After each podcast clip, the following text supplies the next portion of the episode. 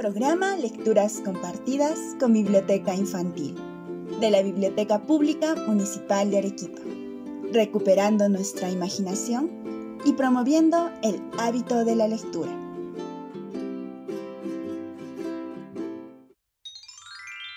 Hoy presentamos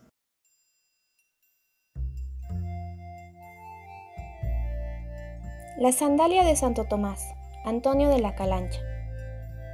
Nació en Chuquisaca, Alto Perú, lo que hoy es Bolivia, en 1584. A los 14 años tomó el hábito de la Orden de San Agustín en su ciudad natal y luego fue trasladado a la ciudad de Lima para continuar sus estudios religiosos. Siguió estudios superiores en la Universidad de San Marcos, recibiéndose en teología.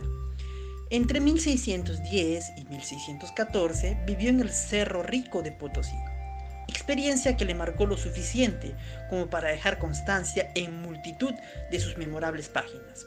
Su recorrido por tierras peruanas lo llevó también a Cusco, en donde ocupó cátedra en el convento local, Arequipa, Misque y Trujillo. Ocupó elevados puestos en el seno de su orden, prior en Lima, secretario de provincia, dos veces definidor y rector del Colegio de San Ildefonso. Recorrió dos veces la extensa geografía peruana, haciendo observaciones y recogiendo información para recibir entre los años de 1630 a 1631 su primera obra, Crónica moralizada de la Orden de San Agustín en el Perú, con sucesos memorables de esta monarquía, editada en Barcelona en 1639 y reimpresa en Lima en 1653. Posteriormente escribió su segunda obra el año de 1653 con el título de Crónica de los santuarios de Nuestra Señora de Copacabana y del Prado. Falleció en Lima a la edad de 70 años. Además de escritor, Calancha fue un buen predicador. Fue uno de los cronistas que mejor interpretó el sentir de muchos criollos que poblaban los conventos del Perú partícipes del floreciente movimiento de reivindicación política definido como protonacionalismo criollista del siglo XVII.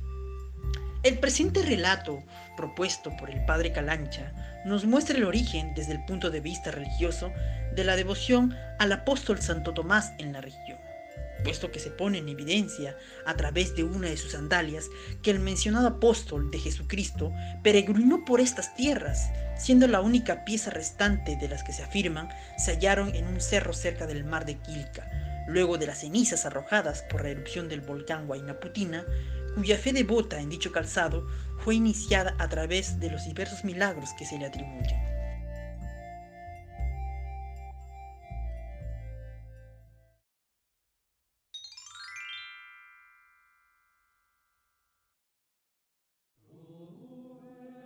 La sandalia de Santo Tomás, Antonio de la Calancha. En la huarca casa de los padres de Santo Domingo en la provincia de Parinacocha, adelante de Nazca hacia la ciudad de Arequipa, tienen aquellos benditos religiosos con gran devoción una sandalia, calzado que usaban los apóstoles de casi 14 puntos, de un tejido que jamás se usó entre los indios. La trajo a ruego de sus religiosos a esta ciudad de Lima, el que cuida de aquella casa llamado Fray Alonso de Ovalle, y en una cajita curiosa y bien adornada la volvió a llevar. Inquiriendo yo qué noticias había para que se dijese que era del apóstol Santo Tomás, me han dicho religiosos de todo crédito de este insigne convento que después de haber reventado aquel célebre volcán de Arequipa, se halló entre las cenizas que arrojaba sobre una peña en que batía el mar aquella sandalia nunca otra vez vista allí, y viendo el que la halló lo peregrino del tejido, lo mucho del pie y la antigüedad que mostraba, la llevó, y traída de una en otra mano, juzgando sería del apóstol Santo Tomás por ser el tamaño del pie que en tantas partes dejó esculpido, y hoy está señalado, y por la forma de su hechura y materia de la suela y puntos, le comenzaron a dar esta estimación, y la calificó nuestro Señor con que a muchos y grandiosísimos milagros de que en toda aquella comarca hay aprobación.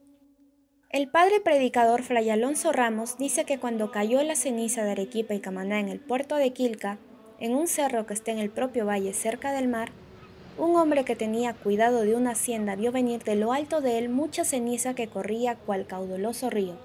Esperó sosegase su furiosa y crecida corriente, que acabada algo cerca del mismo cerro, vio una túnica, la cual no se pudo averiguar si era de lana o algodón, larga y al parecer inconsútil, que parecía haber sido tejida toda de una pieza.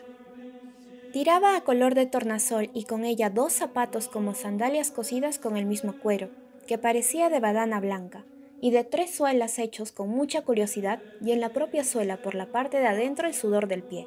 Y era de hombre grande, que puso espanto y admiración a todos los que lo vieron. A este hombre le cogieron un zapato, y con el otro y la túnica se quedó teniendo a buena dicha y ventura llevar consigo a España por estar de partida para allá, reliquias tan estimadas y de tan subido valor, porque siempre se entendió eran del santo de quien tratamos. De este zapato sandalia fue dueña doña María de Valencia, señora de la Huarca en Carabelí, y la tenía en un cofre de plata. Sanó y curó muchos enfermos, y al padre Juan Ángel de Rebolledo, cura del pueblo de una grave enfermedad. El padre Gaspar de Arroyo, rector del colegio de Chuquiago de la Compañía de Jesús, publicaba haber visto el zapato, y que era tan levantado el olor y fragancia que de sí despedía que dejaba atrás otro cualquier olor. Esta sandalia y cofre dejó esta señora al convento de Santo Domingo. Deseando yo más especiales noticias, se ha ofrecido a mi ruego el padre maestro Fray Gabriel de Zárate, provincial de Santo Domingo, de que a vuelta de su visita me traería auténtica relación con la verdad de sus milagros, que pondré aquí cuando me la hayan dado.